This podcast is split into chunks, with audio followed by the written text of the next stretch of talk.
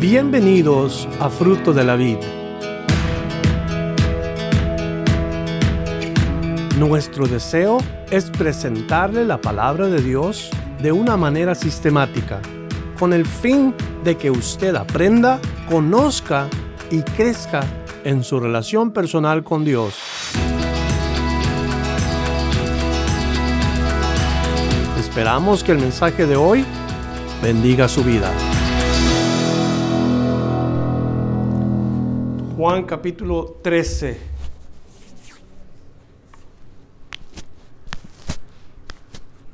Señor, te damos gracias por tu palabra, porque por ella tenemos consuelo, porque por tu palabra sabemos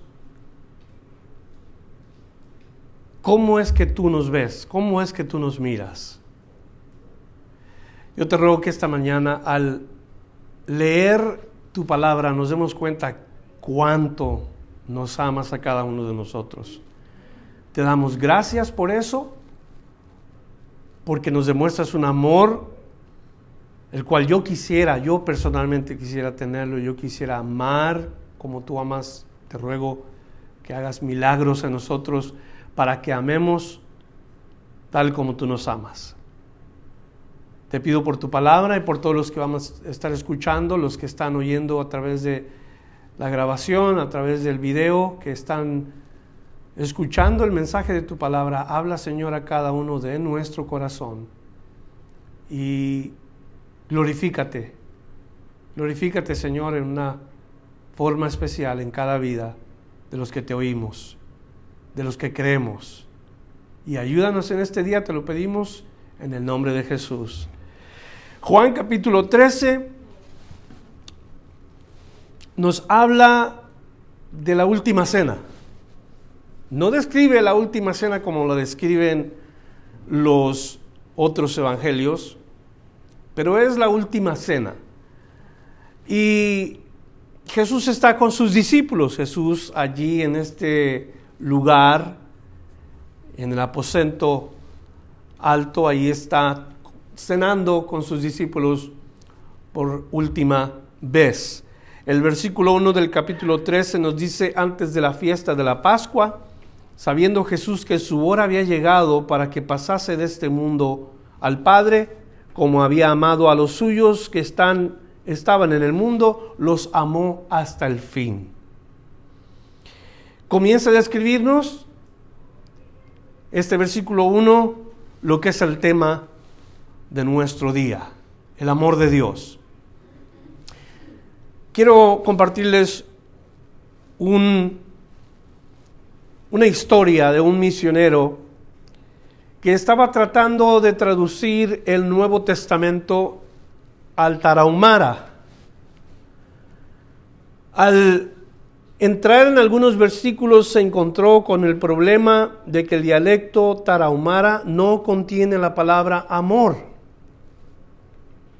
Entonces se preguntó cómo traduciría Juan capítulo 3 versículo 16, en donde dice, de tal manera amó Dios al mundo que ha dado su Hijo unigénito. Y en eso estaba meditando cómo es posible traducir amor en tarahumara cuando corriendo llega un hombre con algo envuelto en sus manos y lo pone enfrente de él de pronto comenzó a oír gritos de dolor que salían de ese pequeño bulto porque el, el, hombre había traído a uno de sus hijos que se había quemado en una olla de carne hirviendo. Entonces el niño gritaba, el misionero pensando inmediatamente fue y tomó unas pomadas y le untó eh, ciertas cosas en su cuerpo para aliviar el dolor y de pronto comenzó a ver a este hombre que cargaba a su hijo en, en los brazos, lágrimas en sus ojos. Y le pregunta, ¿por qué lloras? Y el hombre le contesta, es que me duele mucho ver a mi hijo así.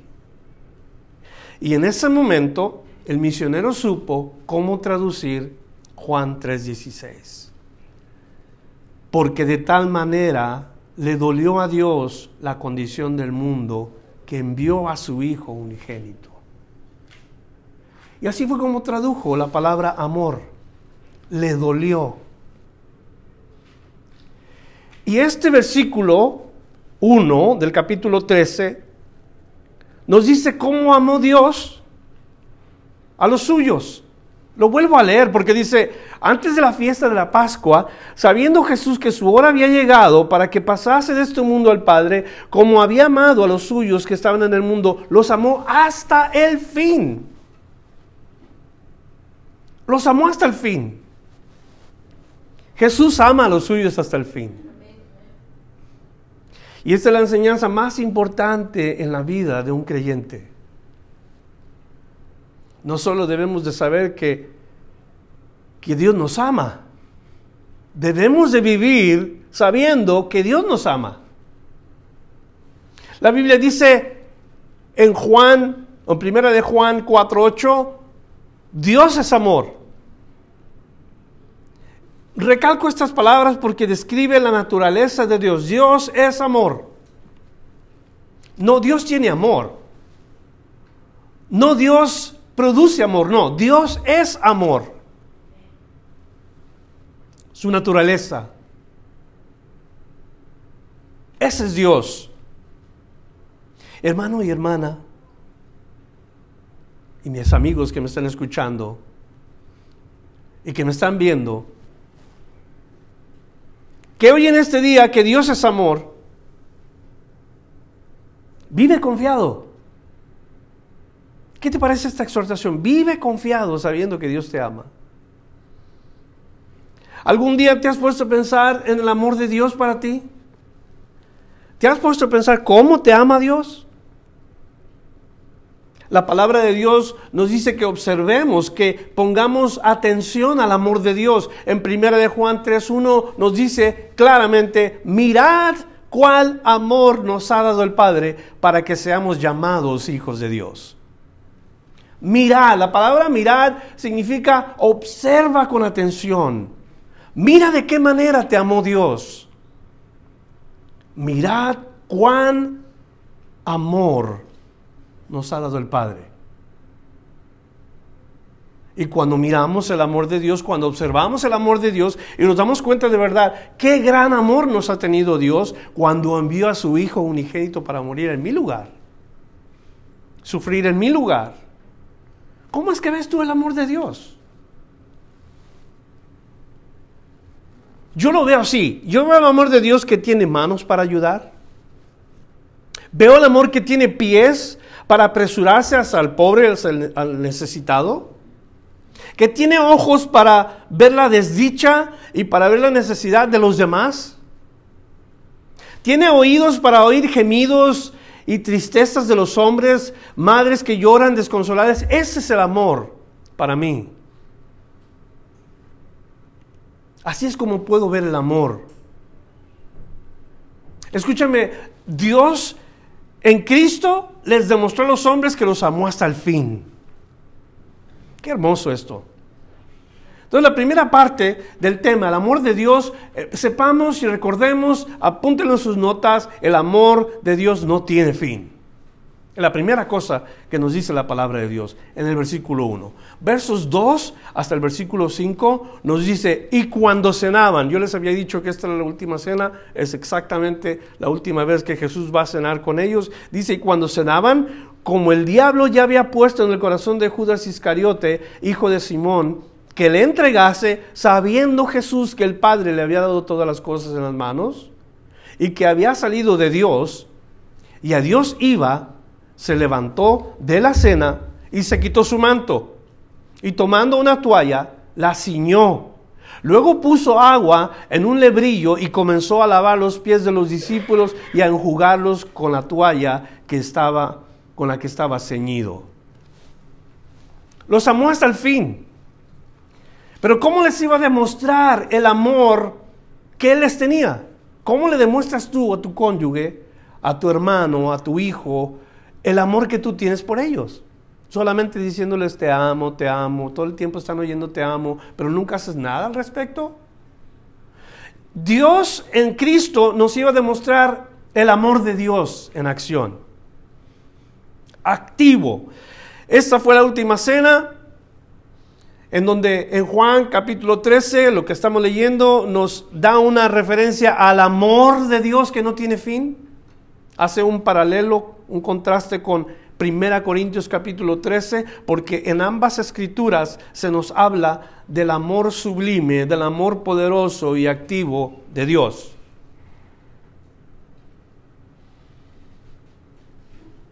En el primer verso vimos que los amó hasta el fin sin acepción de personas. El apóstol Pablo en 1 Corintios nos escribe del amor, lo describe en acción. En, una nos dice que los ama hasta el fin, en otra escritura nos dice cómo es que los ama. Y ahí están todos. Ahí en la mesa estaban, usted sabe Pedro, ¿qué hizo Pedro? Que está negativo en su, en su testimonio como un seguidor de Cristo. ¿Qué es de la vida de Pedro? Lo negó tres veces.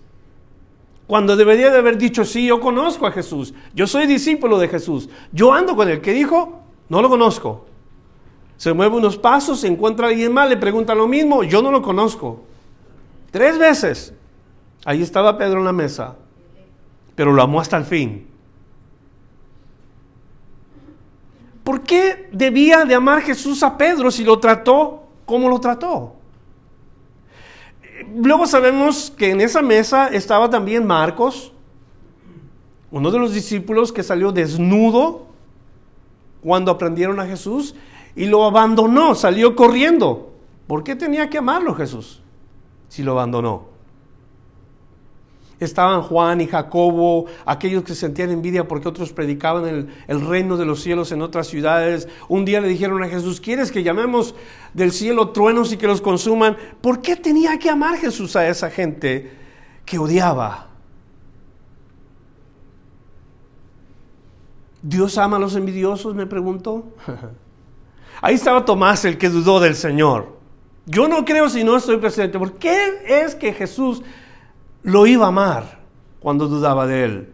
Y sin duda estaba Judas Iscariote. ¿Por qué iba a amar Jesús a Judas Iscariote cuando lo traicionó? ¿Te das cuenta de algo? Estaban en la mesa, nos dice la Biblia, el versículo 1, que los amó hasta el fin, aún con todos sus efectos, aún con todos sus, sus, comportamientos y con todo lo malo que hicieron, los amó hasta el fin. Ese es el amor de Dios. Cuando nosotros somos infieles, Él permanece fiel. Cuando yo hago, hago algo indebido, cuando yo me comporto fuera de lugar, Dios me sigue amando. Qué bueno el amor de Dios que no termina. ¿Sabe por qué? Porque Pablo lo describe en 1 Corintios bien claro cómo es el, el, amor de Dios en acción, cómo actúa el amor de Dios. Todos estaban en la mesa. Y la pregunta para nosotros era, ¿cómo es que podía amar Jesús a toda esa gente que estaba ahí? Doce diferentes caracteres, doce diferentes personalidades, doce personas con problemas. ¿Cómo es que Dios los podía amar a todos ellos? Lucas le llama a Judas el traidor. ¿Cómo Dios podía amar al traidor?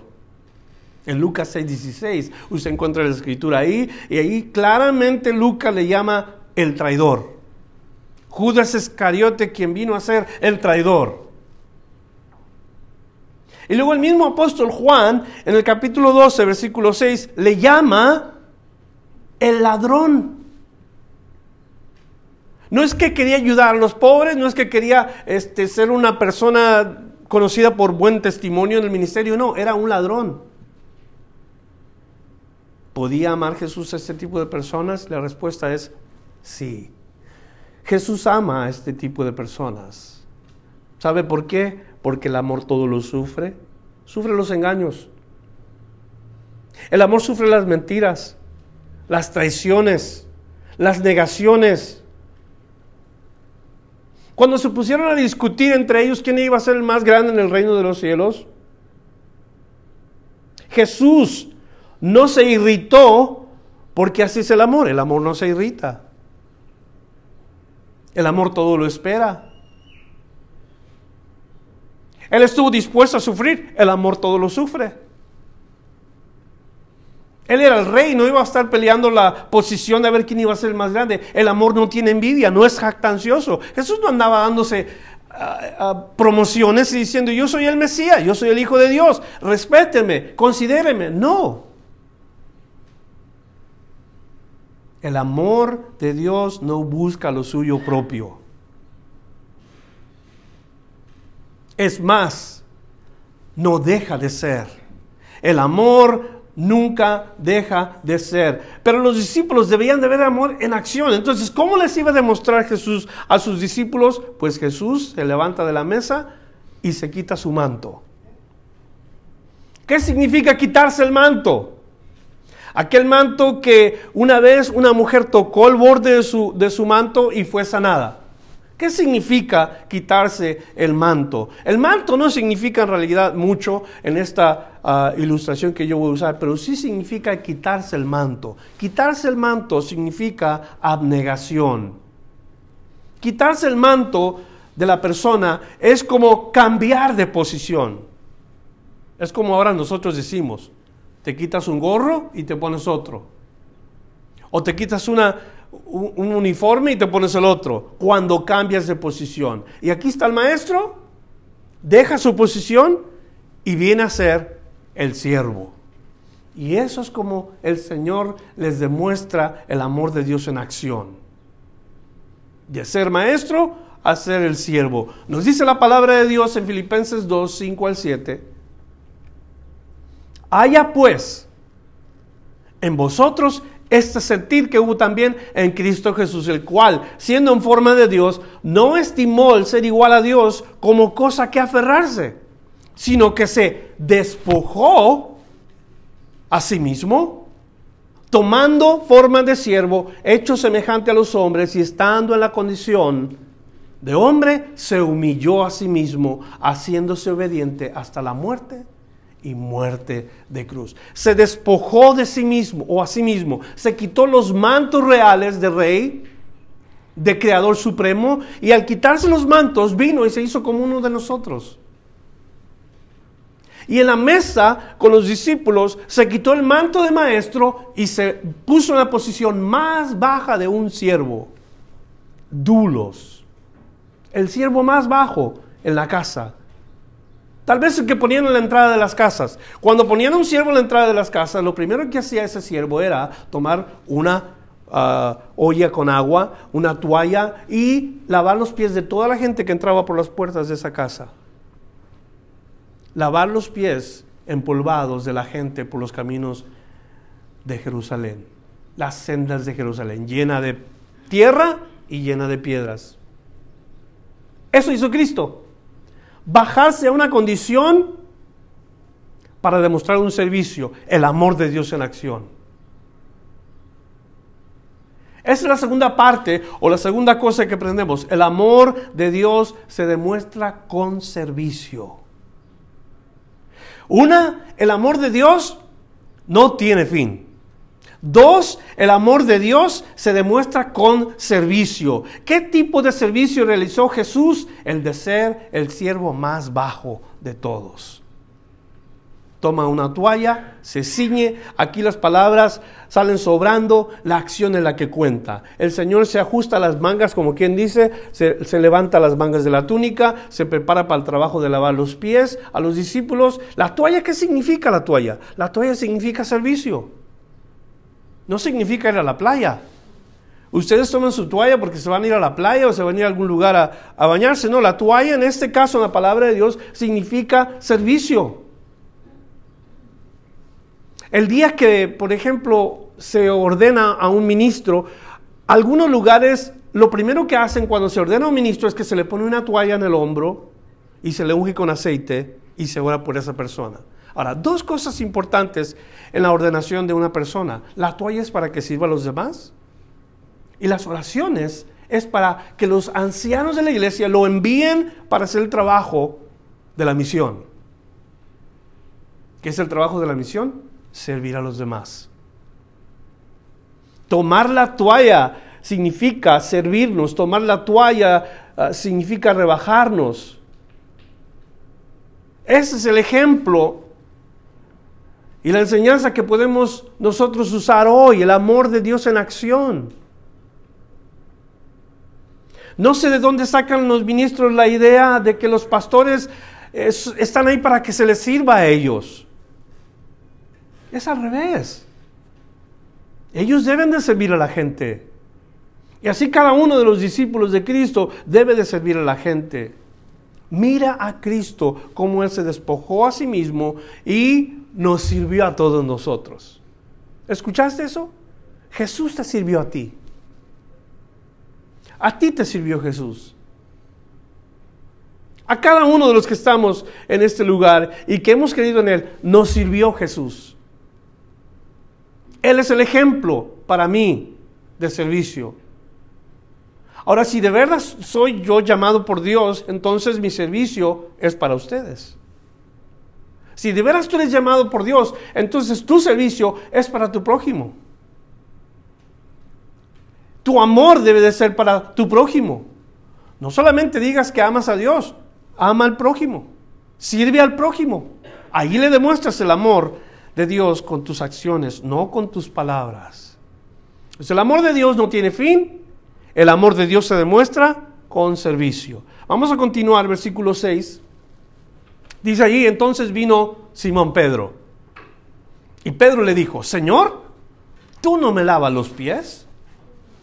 Respondiendo Jesús le dijo, lo que yo hago tú no lo comprendes ahora, mas lo entenderás después. Pedro le dijo, no me lavará los pies jamás. Jesús le respondió, si no te lavare, no tendrás parte conmigo. Ese Pedro, Simón Pedro. Siempre hay ovejitas negras en el rebaño del Señor, ¿verdad? Ovejitas que parecen chivos, que andan brincando nomás. Mm. Ovejitas que, que lo saben todo o que son orgullosos. Usted sabe como, como hemos visto antes, Pedro es el tipo de personas en la iglesia de Cristo que no permiten cosas diferentes. Ajá, tú no me vas a lavar los pies, le dice el Señor. Pedro miró a Jesús hacer algo que estaba culturalmente fuera de lugar. ¿Cómo el maestro va a lavar los pies a alguien? Pero algo que noto yo, él no lo hizo. Él no dijo, Señor, no, tú no lo haces, yo lo voy a hacer. Permíteme, Señor. Y no hizo nada de eso. Culturalmente mal, pero no hizo nada. El maestro sirviendo a los discípulos era algo visto fuera de lugar. Entonces Pedro, como quien dice, está reprimiendo a Jesús, llamándole la atención a Jesús. El lavar los pies en esa cultura no era después de la cena, sino antes de la cena. Esto quiere decir que alguien se le olvidó lavarle los pies a los discípulos. No hubo alguien en la entrada de la casa que se bajara a esa posición para hacer el trabajo que tenían que hacer. Jesús va y lo hace y les demuestra que se olviden de ser grandes. Porque ese es el contraste. Ellos querían ser grandes, ellos querían ser importantes. Y si la cosa aquí entre nosotros es así, olvidémonos de seguir a Jesús porque no estamos siguiendo a Jesús. Si nosotros buscamos el ser reconocidos, grandes, importantes, ah, ah, así no se sigue a Jesús. No se puede. Jesús dice, para fin de que tú puedas obtener un lugar en el reino de Dios, es necesario que seas manso y humilde de corazón. Eso quiere decir que te rebajes. La palabra humillación, eso es lo que significa rebajarte. Pero tiene que comenzar adentro. Mateo 11, 29 nos dice bien claro que Jesús les dice a los discípulos, aprended de mí que soy manso y humilde de corazón. Jesús está lavando los pies, Pedro dice, no me lavará los pies jamás.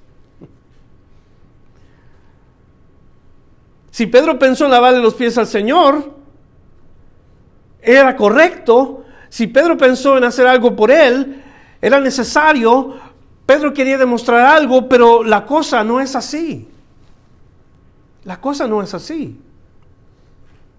No debemos de buscar estas cosas de esa manera. Nosotros solamente respondemos al amor de Dios. Voy a traer un punto que a veces no le ponemos atención, pero hay tanta gente que quiere hacer algo por Dios. Todo el tiempo quieren hacer algo por Dios. Y por eso a veces entran al ministerio, por eso quieren hacer ah, ciertas cosas religiosamente, por eso la gente quiere hacer algo, para que hagan algo por Dios, pero la cosa no es así.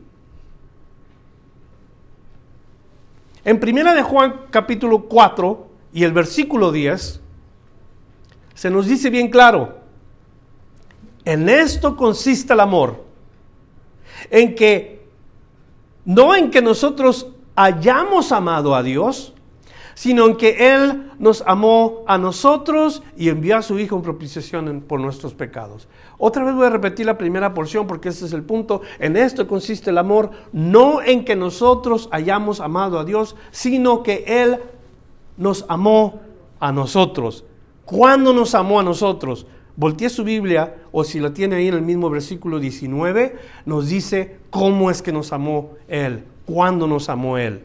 Primera de Juan 4:19, nosotros le amamos a Él porque Él nos amó primero. Él nos amó primero. Antes de yo querer hacer algo por Dios, yo necesito dejar primero que el amor de Dios venga a mí. ¿Está conmigo? El amor de Dios venga a mí yo quiero servir, yo quiero hacer algo, tengo que aceptar el amor de Dios, tengo que recibir el amor de Dios. Por eso 1 Corintios capítulo 13, los primeros versículos nos dice, si yo tengo eh, ciencia, conocimiento, si yo tengo todo, todo misterio bien ah, aprendido, pero no tengo amor, de nada me sirve. Yo tengo que tener el amor de Dios primero. Yo no puedo amar a Dios porque no lo tengo el amor para amar a Dios. Tengo que dejar que Él me ame a mí primero.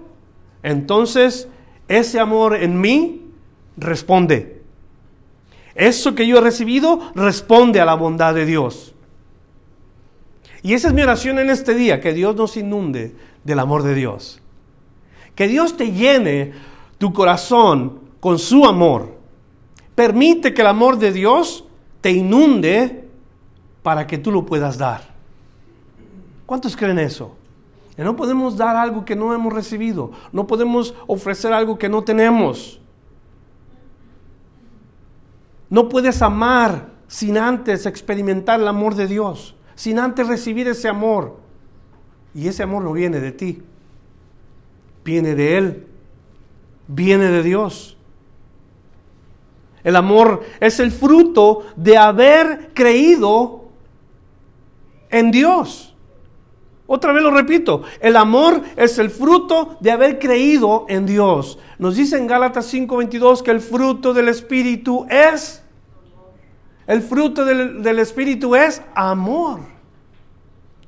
Cuando tú y yo creímos en Cristo, cuando recibimos a Jesús en nuestro corazón, dijimos, Señor, yo quiero que tú entres en mi corazón. El Espíritu Santo vino y ahora hizo morada en ti y en mí. Y el fruto de ese Espíritu en nosotros es el amor. Y hay muchos esposos que necesitan el amor de Dios para amar a sus esposas. Hay muchas esposas que necesitan el amor de Dios para amar a sus esposos. Porque es que hermanos no se pueden ver entre sí, no se pueden hablar, no pueden tener comunicación porque necesitan el amor de Dios en sus vidas. Es más, es el amor lo único que necesitamos en este mundo. John Lennon escribió, All you need is love. Love, love, love is all you need. Según sus palabras, él decía, amor, amor es todo lo que necesitas. Todo lo que necesitas es amor. Pero, ¿qué tipo de amor? Era lo que estaba implicando John Lennon. ¿Sabe cuál tipo de amor es? Tú me ayudas, yo te ayudo. Me haces un favor, yo te hago un favor. Si mientras tú me hagas lo que yo quiero, yo te amo. Mientras tú me caigas bien, estamos en eso del amor correctamente también. Y eso no es el amor de Dios. El amor de Dios es sufrido. El amor de Dios todo lo soporta. El amor de Dios todo lo espera. No es jactancioso, no es envidioso. Todo lo soporta, todo lo cree. El amor de Dios no deja de ser. Qué diferente el amor de Dios. No cualquier tipo de amor es lo que el hombre necesita. Necesita el amor de Dios en su vida. Y sin el amor de Dios en esa persona, esa persona no puede amar. Entonces, los amó hasta el fin. El amor de Dios se demuestra con servicio. Y recordemos, primero nos amó Dios antes de nosotros amarle a Él. Primero nos amó Dios antes de nosotros amarle a Él. Verso 9 le dijo a Simón Pedro, Señor, no solo mis pies, sino también las manos y la cabeza. Jesús le dijo, el que está lavado no necesita sino lavarse los pies pues está todo limpio. Y vosotros limpios estáis, aunque no todos, porque sabía quién le iba a entregar. Por eso dijo, no estáis limpios todos. Así que después que le hubo lavado los pies, tomó su manto y volvió a la mesa y les dijo, ¿sabéis lo que os he hecho? Vosotros me llamáis maestro y señor y decís bien, porque lo soy. Pues si yo el Señor y Maestro he lavado vuestros pies, vosotros también debéis lavar los pies los unos a los otros, porque el ejemplo os he dado para que como yo os he hecho, vosotros también hagáis. Y en este día nos está esperando allá afuera una olla con agua tibia para que al salir le lave yo los pies a todos ustedes. ¡Eh! Voy a hacer una línea al que le huela los pies para afuera. O si no, traemos un poquito más de jabón fuerte para ayudarle un poco. A escoger a unos sí y a unos no, las que tienen bonitos pies, los que tienen feos pies. El punto cuatro es, el amor de Dios es sin acepción de personas. La cuarta cosa es que Dios quiere que aprendamos hoy en el tema del amor de Dios es que es hasta el fin, es que es demostrar un servicio, es que Él nos amó primero, y pero también se tiene que hacer sin acepción de personas. No busquemos que nos caen bien. No busquemos al que me agrada, al que me ayuda, sin acepción de personas. Jesús les dice, ¿saben lo que yo he hecho?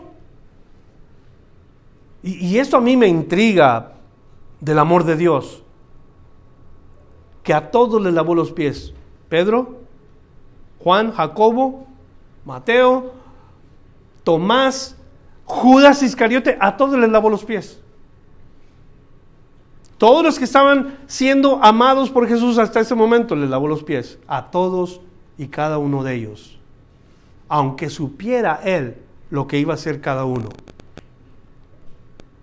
Él los amó primero, los amó hasta el fin, los amó con acciones y la lección estaba clara para los discípulos. ¿Cuál era la lección? Ámense unos a otros como yo los he amado. Y yo creo que ese es el problema en la iglesia a veces. Amamos, pero no a todos. Hmm. Solamente los que me caen bien, los de mi grupito. Hay iglesias en donde los de la alabanza solamente son los que tienen su grupito. Hay iglesias en donde ah, fuera de la, de la congregación hace sus grupitos y se reúnen en, en su casa y solamente eso, y nadie más. Los grupitos del sonido se juntan solamente en grupos. Solamente a esos amamos. Ahí no quieren gente que los incomode. Entonces solamente quiero amar a los que me caen bien. Y el amor de Dios no es así. El amor de Dios es sin acepción de personas. Ahí puede estar el traicionero, el mentiroso, ahí puede estar el difícil de carácter, ahí puede estar el que no me gusta cómo habla, el que no me gusta cómo come, el que no me gusta cómo ve. Nada de esto es. Cuando el amor de Dios se debe de manifestar. Claro está en estos versículos que el Señor les dice, lavaos los pies los unos a los otros. Quiere decir, sírvanse sin acepción de persona, ámense sin acepción de personas, ámense hasta el final sin acepción de personas. ¿Sabe por qué les dice eso? Hay una escritura, no lo tengo conmigo, pero hay una escritura en donde ellos pensaban y discutían entre sí quién iba a ser el más grande en el reino de los cielos. Todos y cada uno de ellos, peleando por una posición en el reino de los cielos, cuando ni siquiera estaban seguros de entrar al reino de los cielos. Jesús les dijo un día, si vuestra justicia no es mayor que la de los fariseos, no podéis ser salvos. Y ellos pensaron eso, entonces, ¿cómo nos vamos a salvar? Porque así era cada uno de ellos. Tenían particularidad. Tenían cada uno de ellos el, la intención de querer ser los, los más grandes. No había este carácter. Ámense sin acepción. Ojalá que nos amemos nosotros sin acepción de personas en esta iglesia. ¿Está conmigo? Que nos amemos de verdad. Sin estar buscando el que me haga un favor para que pueda hacérmelo cuate o nada de eso. Amar como el Señor nos ama. Escucha esta ilustración. La casa debía de ser demolida y reconstruida por algunos daños que la lluvia causó. Esto en Japón. Las casas se hacen completamente diferentes a Estados Unidos. Allá son pedazos de madera con un papel que es transparente, tanto de un lado de una pared como del otro lado. Y las paredes son así de gruesas. El dueño de la casa comenzó a quitar las paredes cuando en una de estas paredes se sorprendió al ver clavada en la madera una pequeña lagartija, viva. ¿Cómo es posible? pensó el dueño. Esta casa no ha sido remodelada en 20 años. Y ahí estaba viva la lagartija. Quedó confundido porque pensaba después de 20 años cómo era posible que esta pequeña lagartija clavada en la madera por un pequeño clavo, estuvo ahí sin poderse mover, la lagartija nomás lo miraba y estaba viva. Y mientras que observaba la lagartija, observó algo más. Venía otra lagartija. Y venía y le traía comida a su boca. Por 20 años. Esta lagartija se preocupó por su compañera lagartija clavada en la pared y le estuvo dando comida por 20 años. Y el dueño quedó, ¿cómo se dice esa palabra cuando te quedas sorprendido completamente? Y esta ilustración la uso yo porque si podemos nosotros amar a los demás así, fielmente, constantemente, sin acepción de lo que sea, el amor de Dios en nosotros se está manifestando indudablemente. ¿Qué ilustración? ¿Qué ilustración? Otra más. La luz roja de un semáforo nos obligó a parar en una esquina muy transitada. Vamos a poner la capital de México.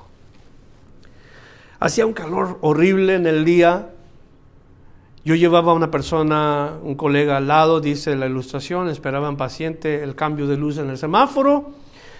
Detrás de él su hijo estaba ah, también acompañándonos con la ventanilla del automóvil abajo. De pronto se acercó un muchacho con una bolsa de manzanas en la mano. Seis por mil doscientos pesos, dijo con ojos suplicantes.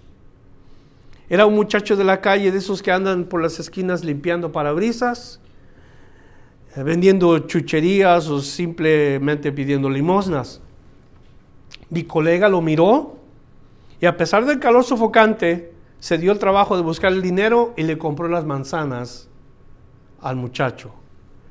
El joven le gritó de atrás, ¿vas a ser capaz de comerse eso? le preguntó el hijo. Esas manzanas están casi podridas. No las comeré, dijo el Señor, no las compré para comer, las compré para que el muchacho pudiera comer. ¿Entienden la ilustración? A veces hacemos nosotros cosas no para nosotros, para otra gente. Este es el amor que es sin acepción de personas, que es hasta el fin, que es en acciones. Así es como se debe de ver el amor de Dios en cada uno de los que se llaman cristianos. Ahora, ¿qué causa esto en nosotros? Últimos versículos, versículo 16 hasta el versículo 20. De cierto, de cierto os digo, el siervo no es mayor que su Señor, ni el enviado es mayor que el que lo envió. Si sabéis estas cosas, bienaventurados seréis si las hiciereis. No hablo de todos vosotros, yo sé quién es elegido, mas para que se cumpla la escritura, el que come con pan conmigo levantó contra mí su calcañar desde ahora os lo digo antes que suceda, para que cuando suceda creáis que yo soy. De cierto, de cierto os digo, el que recibe al que yo envié, me recibe a mí. El que recibe al que yo enviare, me recibe a mí. Y al que me recibe a mí, recibe al que me envió. Y, hago énfasis en este versículo, el que recibe al que yo enviare, me recibe a mí. Eso es lo que causa en nosotros algo particular. Cuando alguien te habla de Cristo, cuando alguien te dice de Jesús y de su amor, de su perdón tan grande para ti, cuando eso nosotros lo recibimos, causa algo completamente fuera de lo normal en nosotros. El que recibe al que yo enviare. O sea, el último punto es que el amor de Dios no se puede quedar en nosotros.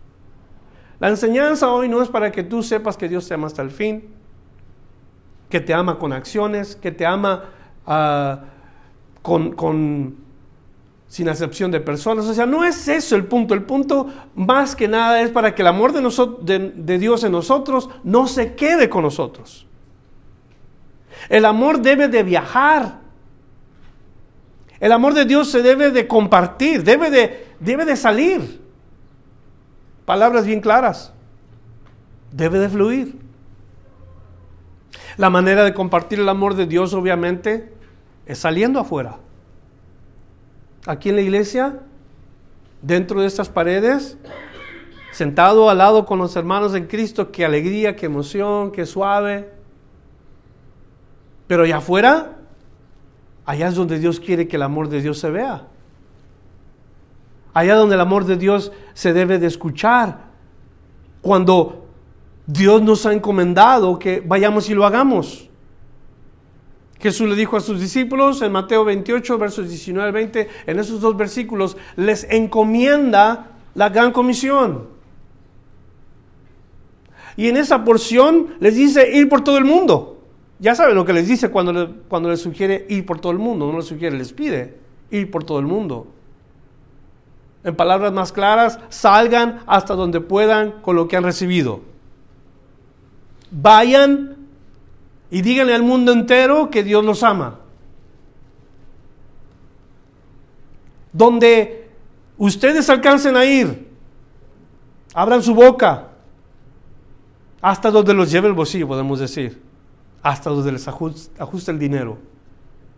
Ir por todo el mundo. Y lleven el amor de Dios. Y díganle a la gente que Dios los ha perdonado en Cristo. O sea, todo esto es lo que nosotros tenemos que decirle a la gente. No necesitamos saber escrituras de memoria. Es que la palabra de Dios dice en tal epístola y en tal carta y en tal evangelio. No tenemos que decirle a la gente necesariamente, lo único que tenemos que nosotros decirle a la gente es aquello que Cristo hizo por el pecador. Cristo murió por el pecado del hombre. Cristo te ama. Y cuando la gente escucha eso, ¿qué causan las personas? Causa un gozo inefable. Ese es el último punto que vemos hoy. El amor de Dios causa gozo en mí. Un día iban un etíope enucuo y este enucuo iba a adorar a Jerusalén. Iba en su carreta, en su carro, y, uno de los diáconos recién ordenados por la iglesia, por los, por los ah, apóstoles, fue llamado por el Espíritu a ir a donde estaba este eunuco etíope leyendo las escrituras. Y nos dice la palabra que Felipe fue llevado a este lugar y cuando llegó a este lugar se sentó con él y le preguntó, ¿entiendes lo que lees? Esto está en el capítulo 8 de, del libro de los Hechos, de los versos 26 al 39. Al final de la conversación, cuando le comparte Felipe el Evangelio de Cristo, nos dice que al final el etíope siguió gozoso su camino. ¿Me escuchó?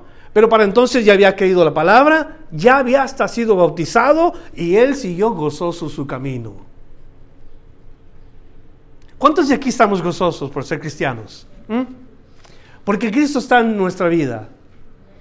Porque creímos la palabra, porque escuchamos el amor de Dios. Ese es el gozo que debe de haber en cada cristiano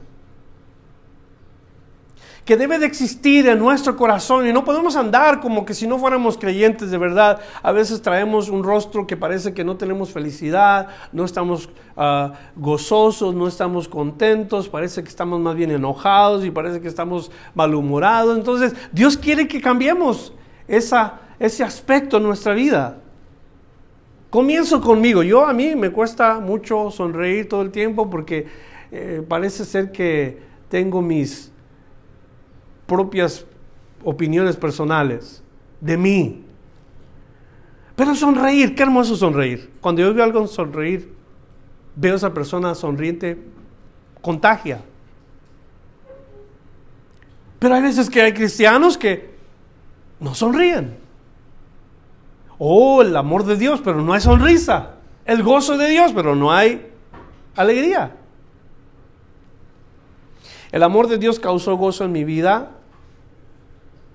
causó gozo en la vida de mi esposa, lo he visto en la vida de algunos de mis hijos, algunos de mis colegas pastores, veo que se gozan, veo que aman al Señor, algunos hermanos, pero la verdad es que no en todos, no todos se gozan.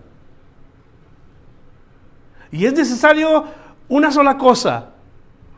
En esos puntos, lo único que importa es que estemos en el amor de Dios que estemos en el primer amor, que no dejemos el amor atrás, el amor primero que nos mostró Dios, sino que más bien regresemos al primer amor y que continuemos con el gozo que ha causado en nuestra vida. El gozo de saber que Dios nunca se va a olvidar de mí. El gozo de saber que si un día muero, Dios me aguarda. Que Dios me ha perdonado. Esas fueron las palabras que causaron gozo en mi vida. ¿Sabes qué? Cristo murió por tus pecados, Él entregó su vida, si tú crees en Él y, confiesas con tu boca, crees en tu corazón, tú serás salvo. Y el día que lo hice, qué gozo. Ahora, gente que demuestra el gozo de diferentes maneras. Hay algunos que sonríen y no dejan de sonreír. Yo en mi caso, pura lágrima. Después de que Cristo entró en mi corazón, lloré y lloré y lloré porque eso es lo que Dios estaba haciendo, pero era un lloro de gozo. ¿Comprenden ustedes? Una alegría en mi corazón de verdad que nadie podía entender más que yo. Dios me lo demostró, Dios me amó con acciones de servicio, Dios me amó aunque fuera lo que fuera, Dios dio su vida y en acciones me dijo te amo. Y nosotros debemos de hacer lo mismo. Cada cristiano para la gloria de Dios, debe cuando menos de recordarse que así es como Él nos amó. Y yo quiero que el Señor haga este trabajo nosotros, vamos a orar para darle al Señor este tiempo en nuestra vida, que Dios haga de veras ese cambio y llene más nuestro corazón. Hay una canción que dice, yo quiero más y más de Cristo, yo quiero más de su poder, yo quiero más de su presencia, yo quiero más y más de Él cuando todo el mundo falla, cuando todas las cosas faltan, dame a Cristo. Hmm. Si corriéramos e hiciéramos ese, esa rogativa constante de que Dios llene nuestro corazón de amor, pensaríamos diferente. Señor, en esta mañana hemos aprendido acerca de tu amor. Gracias porque nos has amado hasta el fin porque tu amor ha sido un amor incondicional, que cuando aún nosotros nos comportábamos mal, tú, Señor, continuaste siendo fiel. Nos amaste hasta el fin, no lo demostraste con acciones, lo hiciste sin acepción de personas, nos amaste primero tú a nosotros y por eso nosotros respondemos con, con ese amor para ti, Señor, porque lo hemos recibido ahora. Te damos gracias porque ha sido sin acepción y te pedimos que ese amor que tú nos has dado pueda salir y fluir de nosotros hacia alguien que lo está necesitando. Úngenos con tu espíritu y llévanos al lugar en donde tu amor se debe de manifestar. Te doy gracias, Señor, por esta congregación y te pido que en el nombre de Jesús continúes trabajando en cada uno de los miembros y sigas edificando el cuerpo en amor. Que nos exhortemos a las buenas obras en amor, que oremos los unos por los otros en amor, trabajemos juntos en amor. Y te demos a ti gloria y honra por lo que estás haciendo en nosotros. Te lo pedimos en el nombre de Jesús. Amén. Gracias por escuchar la enseñanza de hoy. Visítenos en frutodelavid.com para escuchar más mensajes, para obtener las notas del estudio y para comunicarse con nosotros. Que Dios le bendiga abundantemente.